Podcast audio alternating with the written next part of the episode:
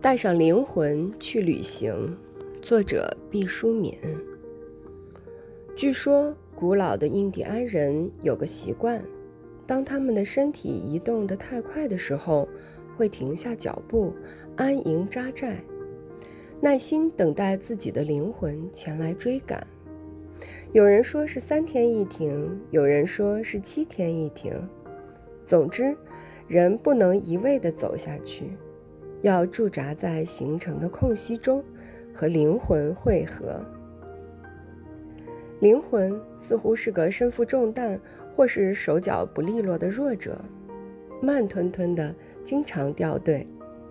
你走得快了，他就跟不上趟。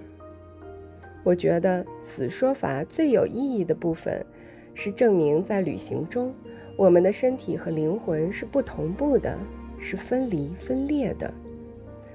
而一次绝佳的旅行，自然是身体和灵魂高度协调一致，生死相依。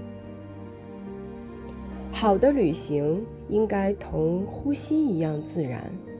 旅行的本质是学习，而学习是人类的本能。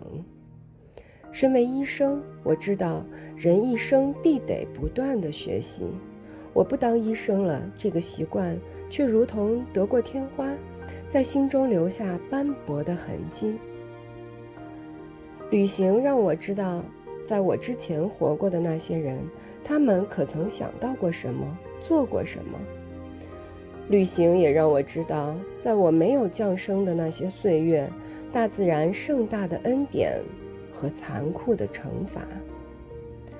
旅行中，我知道了人不可以骄傲，天地何其寂寥，峰峦何其高耸，海洋何其阔大。旅行中，我也知晓了死亡原不必悲伤，因为你其实并没有消失，只不过以另外的方式循环往复。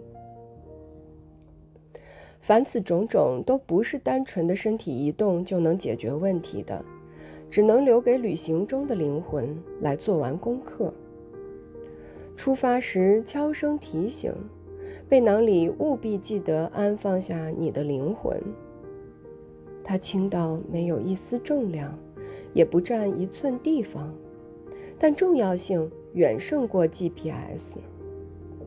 饥饿时是你的面包。危机时助你涉险过关，你欢声笑语时，他也无声伴出欢颜；你捶胸顿足时，他也滴泪悲愤。